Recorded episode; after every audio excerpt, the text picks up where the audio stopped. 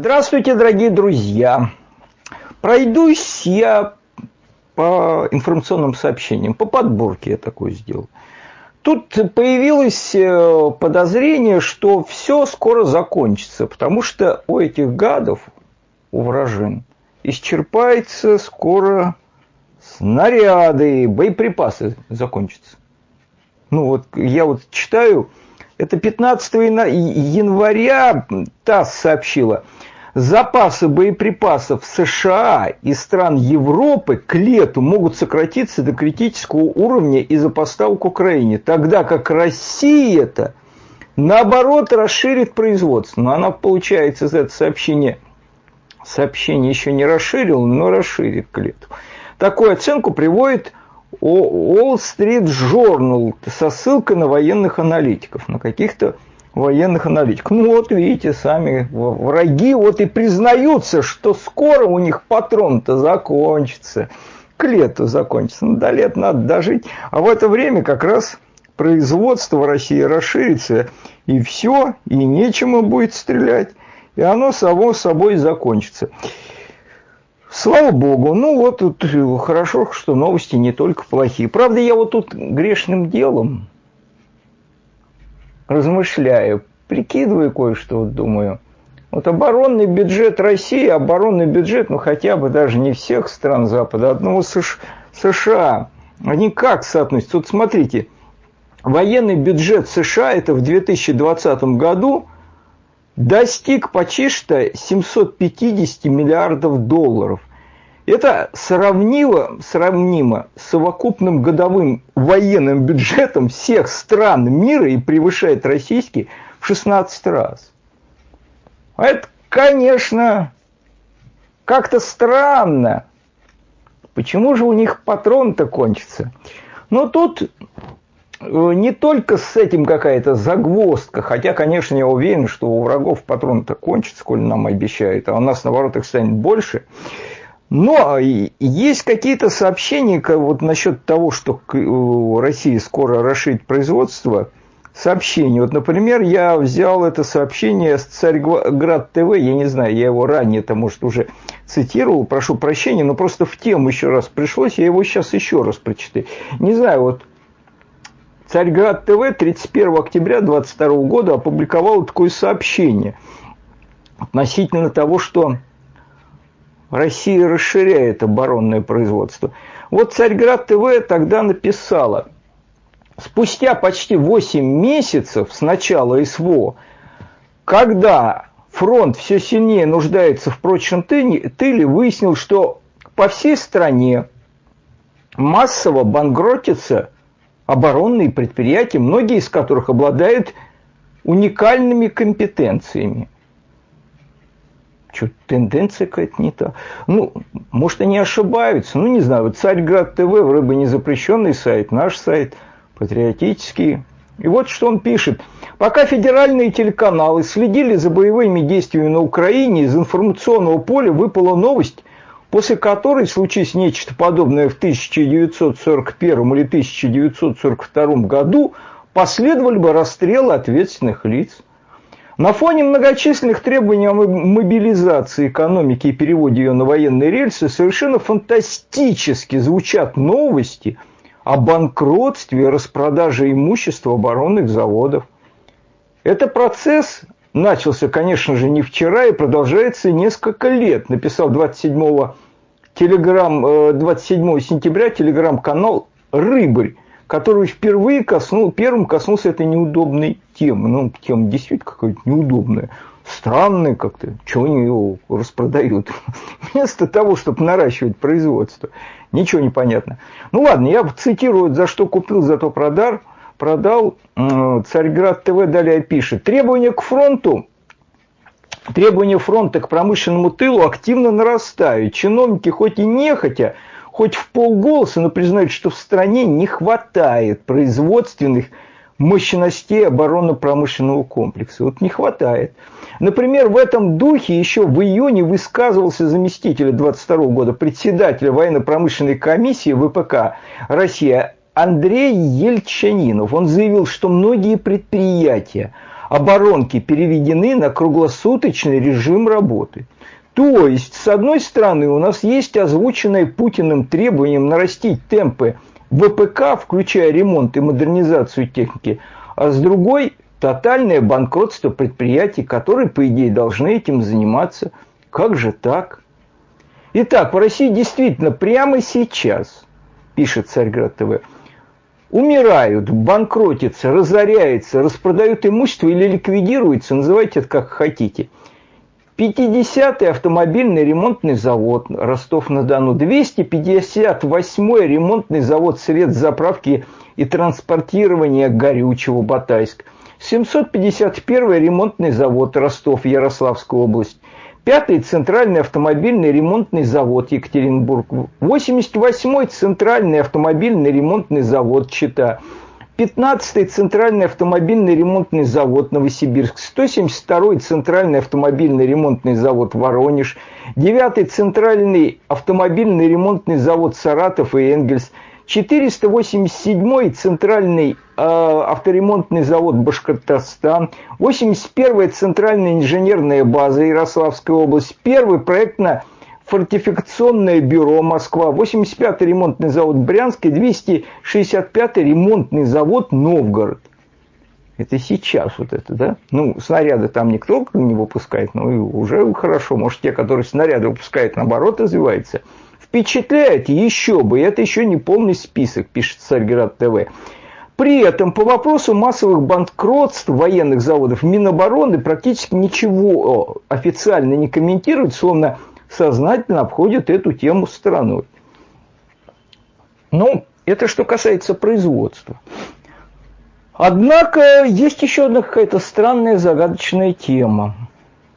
Я просто вот вчера слушал там программу иностранного агента Валерия Соловья, и он так с улыбочкой э, ее коснулся. А я потом перепроверил в информационных сообщениях, и правда, есть нечто загадочное такое. Не, неизвестно с чем, ну, может быть, из-за старости, из-за того, что советские кадры ходят. Вот посмотрите, 9 января, сообщение от 9 января 2023 года.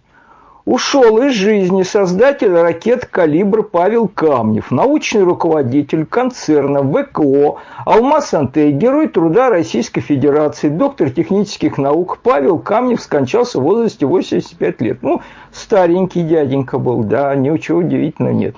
Об этом сообщили в пресс-службе концерна. Именно под руководством Павла Камнева создавались знаменитые крылатые ракеты «Калибр», которыми сегодня вооружают корабли и подводные лодки – Камнев – автор 20 научных изобретений и сотен научно-технических отчетов, член-корреспондент Российской Академии ракетных и артиллерийских наук. Ну, старенький дядя был, да, еще с советской закалки. Ушел. Ну, если бы это была одна такая смерть. А там еще что-то странное. Вот смотрите, сообщение с капитала, сайта «Капитал страны» от 28 декабря 2022 года.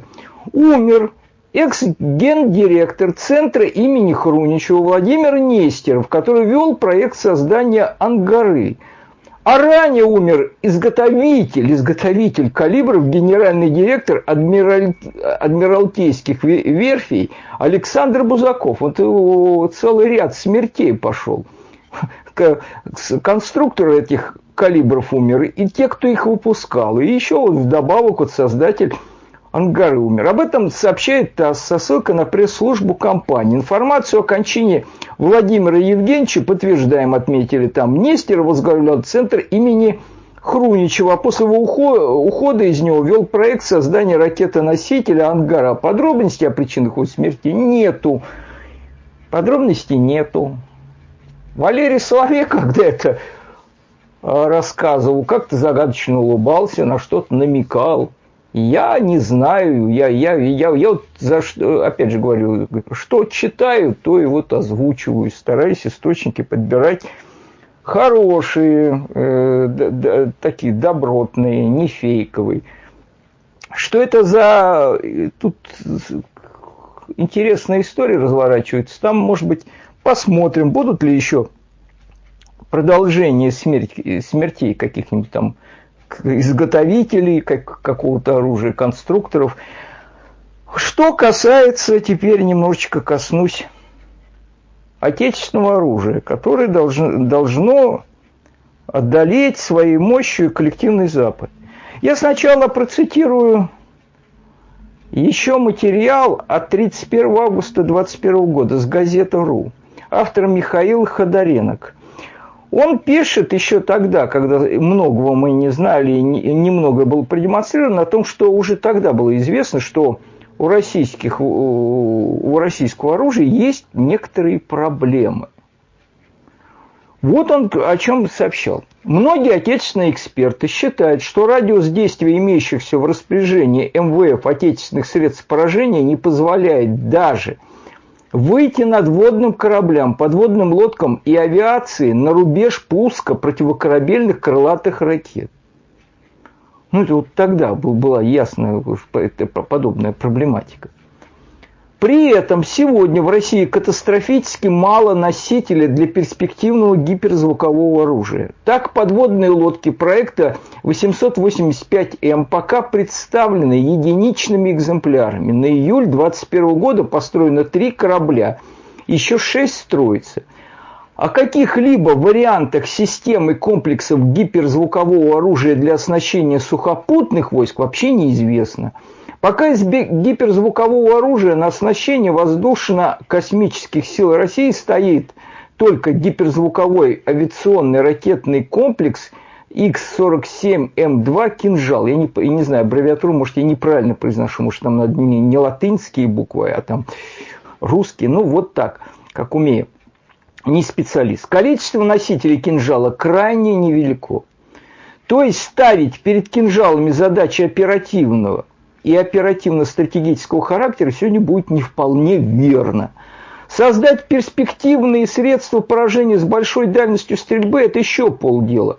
Это еще полдела. Если, к примеру, гиперзвуковые крылатые ракеты морского базирования не обеспечены данными от систем глобальной спутниковой морской космической разведки и целеуказания, то выйти на требуемый уровень эффективности нового оружия не удастся ни при каких обстоятельствах. То есть, если системы этого глобальной разведки не будет, то вы, извините, какое там оружие не делаете. Именно поэтому эти хаймерсы так точно бьют, потому что они используют всю мощь э, разведданных э, США. И вы можете там иметь преимущество кратное в снарядах, но если вам склады ваши легко находятся и легко поражаются, то это кратность, типа это превосходство, оно будет быстро как бы снивелировано и превращено ни во что. Ну, вот потому что вот такие проблемы имеются. Далее в этой статье говорится, если создается оружие с той или иной дальностью стрельбы, то оно должно быть обеспечено средствами разведками, эффективно действующими на, на, ту, на эту же дальность, причем функционирующими в режиме реального времени, и выдающие данные с целью, целеуказания с ошибками 3-5 метров – а то у нас подчас очень много говорится о средствах поражения, но практически не упоминается о соответствующих средствах разведки и целеуказания. Ну, этот материал был опубликован еще до того, как тут начались все эти военные кампании. А вот это публикация сайта «Военное обозрение» от 13 декабря 2022 года. Здесь уже приводятся некоторые выводы по тому, что раскрылось на полях сражений вот этой ВТСВО, как она еще называется. Там приводятся данных э, зарубежных специалистов в основном. И далее приводится небольшой комментарий, там, ну вот комментируется автором этого военного обозрения. Вот смотрите – Кайл Мизаками озвучил довольно объективный взгляд на процессы, происходящие в российской армии. Его видение мы решили довести до наших читателей. Это пишут журналисты военного обозрения. Вот дальше начинается цитата из этого материала зарубежного специалиста. Да? Этого Кайла, как его, Мизаками. Итак, что они увидели, эти зарубежные специалисты? Они стараются взвешенно все описать, без там каких-то слишком патриотического угара какого-то, ну просто вот что увидели, то описывают. За последние пять лет Россия анонсировала различные новые высокотехнологичные вооружения. Новое оружие включало истребитель пятого поколения, новый танк, роботизированную боевую машину, гиперзвуковую ракету, механоидные боевые системы. Но только один из этих видов оружия был применен в войне на Украине до сих пор. Ну, то есть, как это в России, вот особенно последних там десятилетий стало модно, можно там важно не быть, а казаться, важно создавать какую-то иллюзию, там у нас такое, там вы себя не поверите, вот на парадах что-то ездит, выезжает. Ну вот хорошо, ну, ну напугали, поверили вам. И вот реальное боестолкновение. Ну что ж, пора показать вот это самое страшное мощное оружие. Ничего никто не увидел. как бы. И этот шарик, вот этот, который надували много лет, а, а там какая вторая армия в мире, он быстро сдулся. И вот этот подводится итоги, этот Кайл Мизаками описывает. Он дальше пишет. Вторжение России в Украину находилось в непростой фазе. Через 8 месяцев после начала войны российские войска были вытеснены с половины территории, завоеванных весной. Переход российской армии глухой обороне, к обороне ставит Москву в неловкое положение хотя бы тем, что именно Россия является инициатором этого конфликта. Вы влезли как бы для того, чтобы потом, ну, как бы вот в такой ситуации оказаться. Возникает вопрос у зарубежных наблюдателей. Э, дальше он пишет. Война ясно показала, что российские вооруженные силы с самого начала были глубоко несовершенны. Им не хватало практически всего, включая современную технику. Плохая работа армии России вызывает вопрос, что же случилось с хваленым чудо-оружием Путина? Там за этими строками так и слышится ха-ха-ха, да? Россия анонсировала несколько революционных новых систем вооружения в годы, предшествующие войне, от пилотируемых человеком боевых ходоков до роботизированных танков.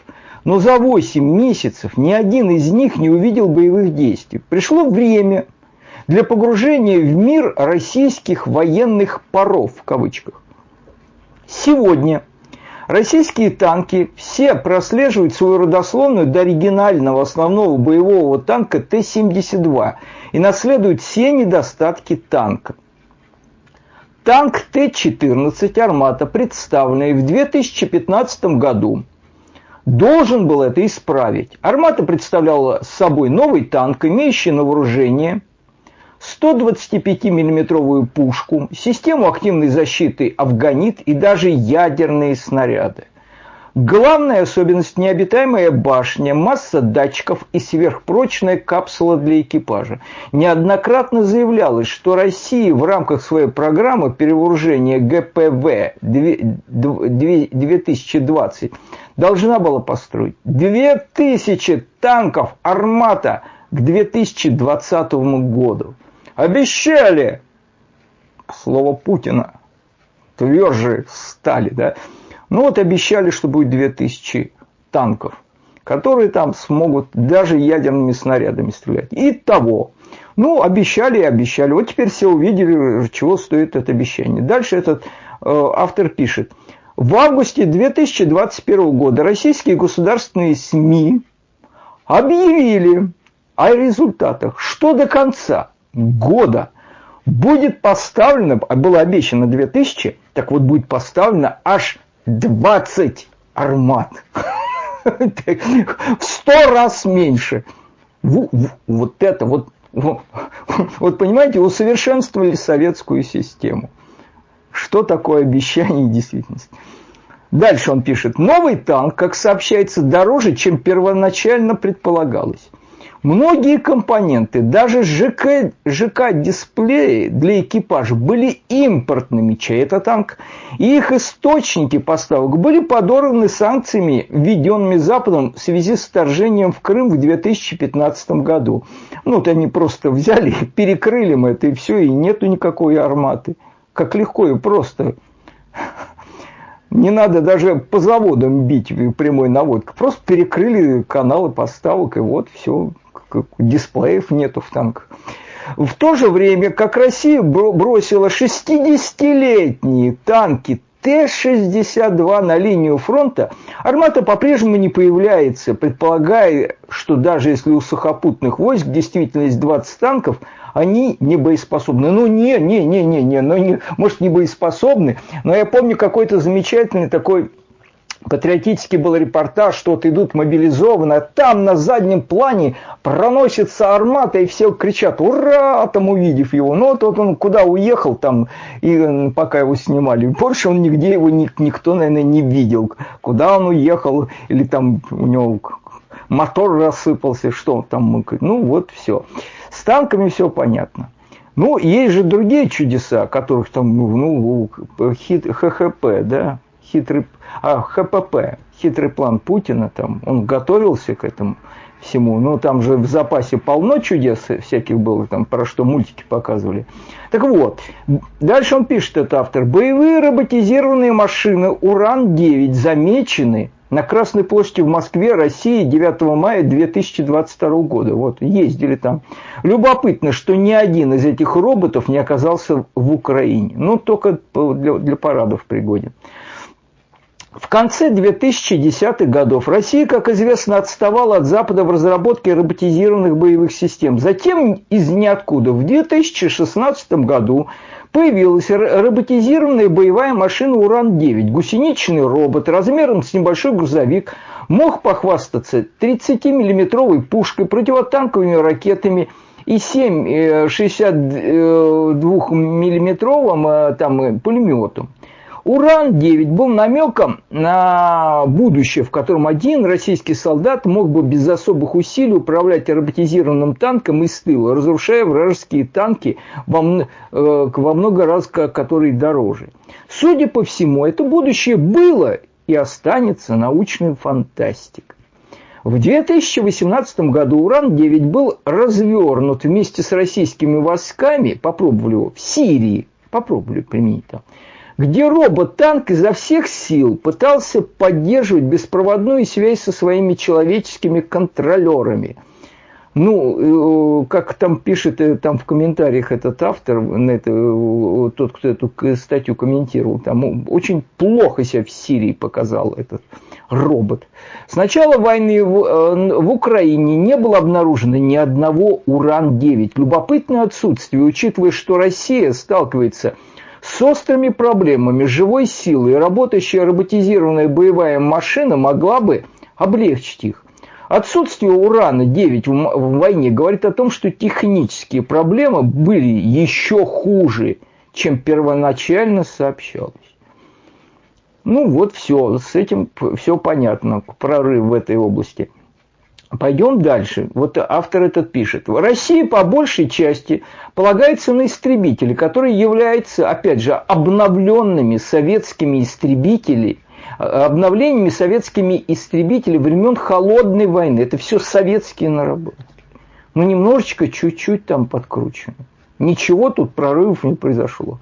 Су-57, известный в НАТО как уголовник, предназначался как первый истребитель новой России – Истребитель пятого поколения, оснащенный мощным радаром, ракетами класса воздух-воздух, больше, большой дальности, стелс-технологиями и двигателями, которые позволяли ему летать выше скорости звука без форсажа, были, был прямым вызовом американскому F-22 «Раптор». Су-57 был впервые представлен в 2010 году. 12 лет спустя Российские воздушные космические силы, как полагают, имеют от 6 до 15 Су-57 из сотен, которые были запланированы. Ну, вот соизмеримость а, обез... как, как, планов этих замечательных и реальности, на что могут там.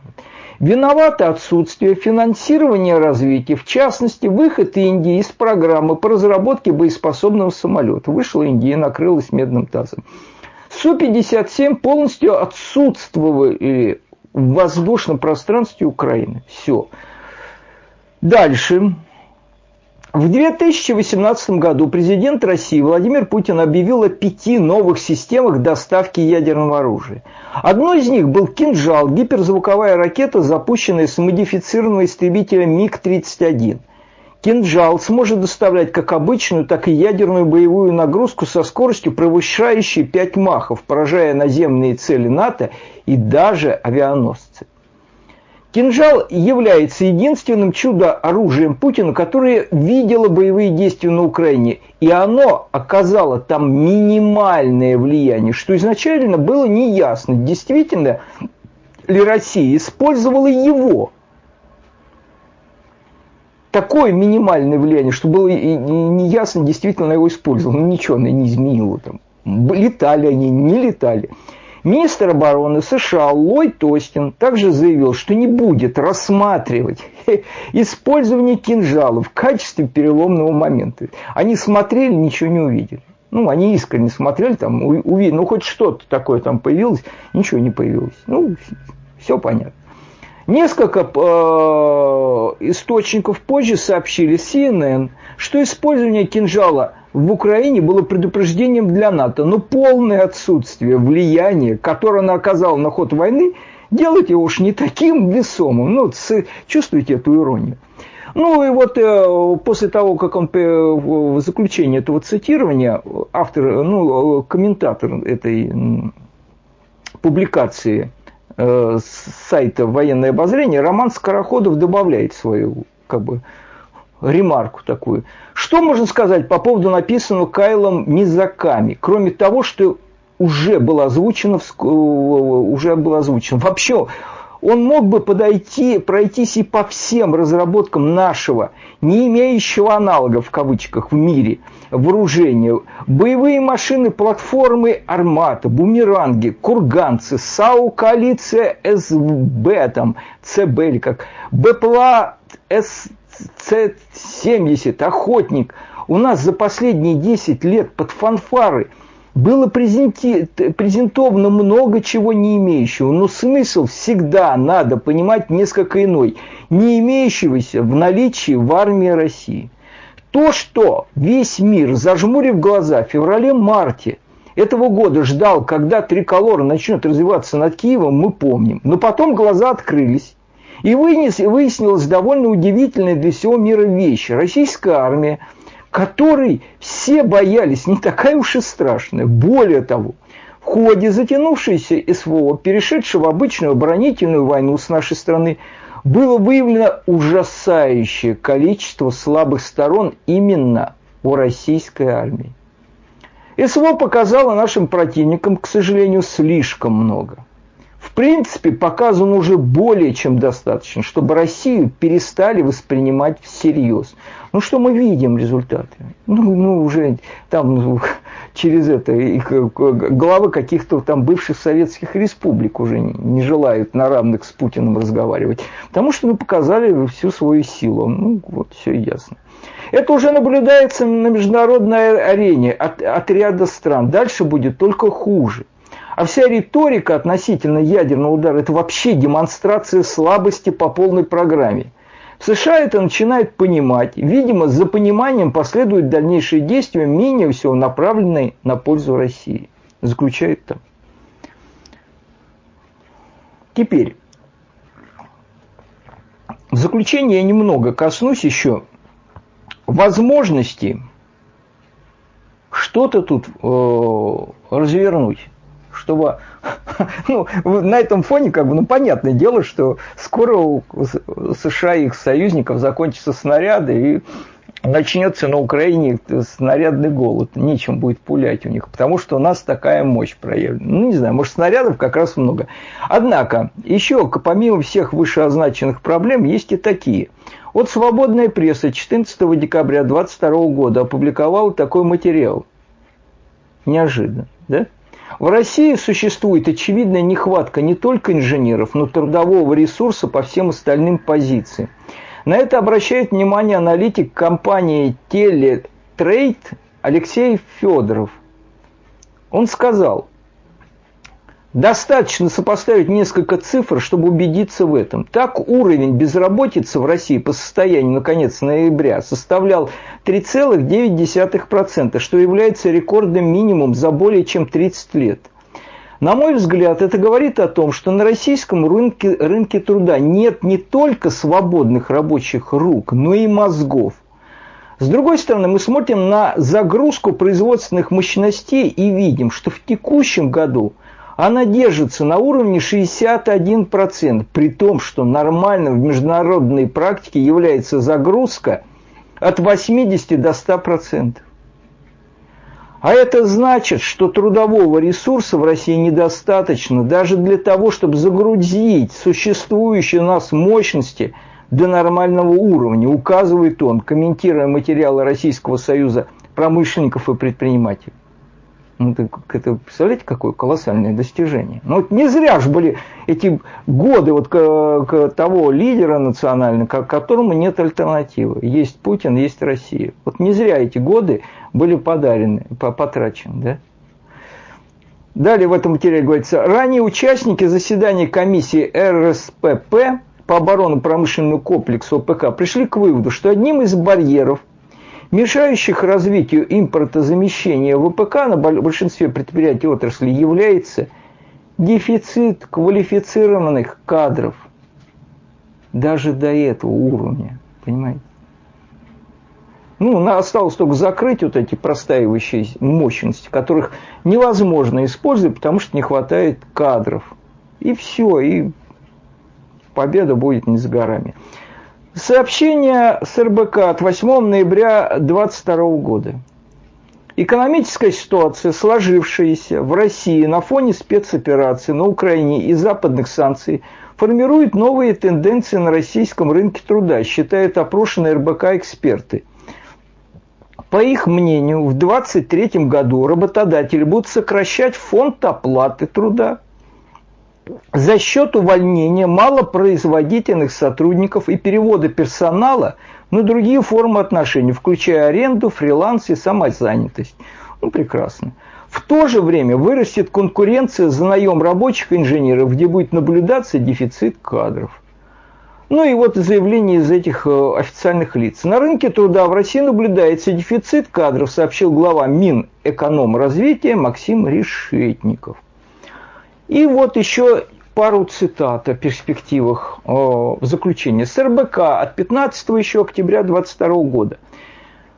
Международные санкции лишили российский военно-промышленный комплекс ВПК возможности производить и обслуживать вооружение, которое критически важно для операции на Украине, заявил заместитель министра финансов США Оли Адеймо. Адейомо.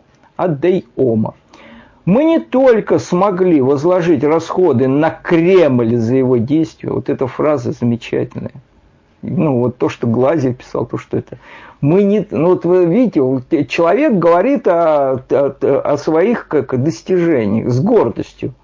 Так вот, этот Оли Адеома говорит, мы не только смогли возложить расходы на Кремль за его действия, за наш счет это все, но и наши экономические ограничения, наложенные на российский военно-промышленный комплекс, оказали прямое влияние на поле боя, считает Адеймо. Адеймон, э, вот. В частности, в России заканчивается микроэлектроника, которая имеет решающее значение, продолжен замминистра. По его мнению, российские чиновники обеспокоены недостаточным количеством зарубежных компонентов. Кроме того, подчеркнул Э, Адеймо, два крупнейших производителя микроэлектроники в России были вынуждены приостановить производство из-за нехватки критически важных зарубежных технологий. Ну, нам, наверное, Китай-то поможет в такой условии. Вот свежее сообщение. Москва, 13 декабря, РИО Новости. Руководство Китая запретило экспорт процессов Э, как Лунгсон в России и другие страны, пишет коммерсант. Некоторые российские производители электроники уже тестировали чип, но теперь приобрести партию невозможно, рассказал изданию собеседники, близкие к Минцифры. О, ну, вот такие вот дела. Ну, все равно, вот, ну, скоро вот, скоро у них кончится, у Запада кончатся все там, что, боеприпасы, и они капитулируют. Ну, это же очевидно.